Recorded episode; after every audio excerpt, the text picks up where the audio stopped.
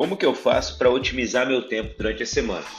Se você é, é parecido comigo ou é alguém que tem coisas distintas para fazer, atividades diferentes, ou mesmo dentro do seu mesmo ramo você tem funções diferentes que demandam tempo e concentração distintas, veja se essa dica serve para você também, tá? Ao invés de você distribuir de forma aleatória as atividades durante a semana e fazendo sempre que dá tempo, ah, tô com tempo de fazer tal coisa, eu vou fazer isso agora. É, eu costumo usar dois modelos de organização para aquilo que eu consigo realizar em pouco tempo e para aquilo que eu consigo realizar, uh, produzir em massa, tá? Eu divido as minhas horas semanais, eu divido meu, o meu tempo em horas semanais e essas horas eu divido elas de dedicação em cada serviço.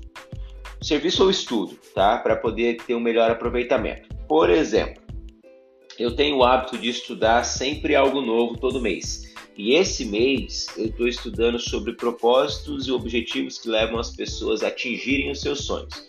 Eu me organizei para estudar durante duas horas por semana sobre esse tema. No final do mês eu terei estudado aproximadamente oito horas. Isso aí é mais do que muito curso por aí. Só que eu não faço isso de uma só vez. Eu divido essas duas horas por semana em 20 minutos por dia de segunda a sábado, em um horário específico. Não precisa ser um horário fixo, do tipo todo dia às 8 da manhã, mas ele precisa ser programado. Tá? Segunda às 8, terça às duas da tarde, quartas, dez da noite, mas o importante é você ter a constância daquela atividade de forma programada. Outra forma, o outro modo que eu me organizo é reservando períodos do dia para atividades em que eu posso fazer uma produção em escala. Por exemplo, foco nas minhas redes sociais. Eu tiro um período de quatro horas por semana, geralmente aos sábados pela manhã, e ali eu gravo vídeo, eu faço podcast, eu escrevo texto, enfim, eu preparo todo o meu conteúdo semanal.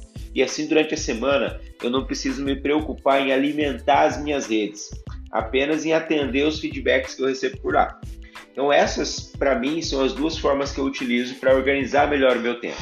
As duas se baseiam na divisão do meu dia em horas e minutos e na distribuição e definição de quanto tempo eu devo dedicar para cada atividade.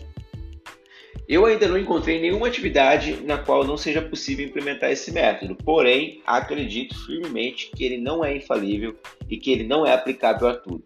Então eu te faço convite, tenha clareza em primeiro lugar das suas atividades e faça o teste. Veja se isso pode ajudar também na sua rotina.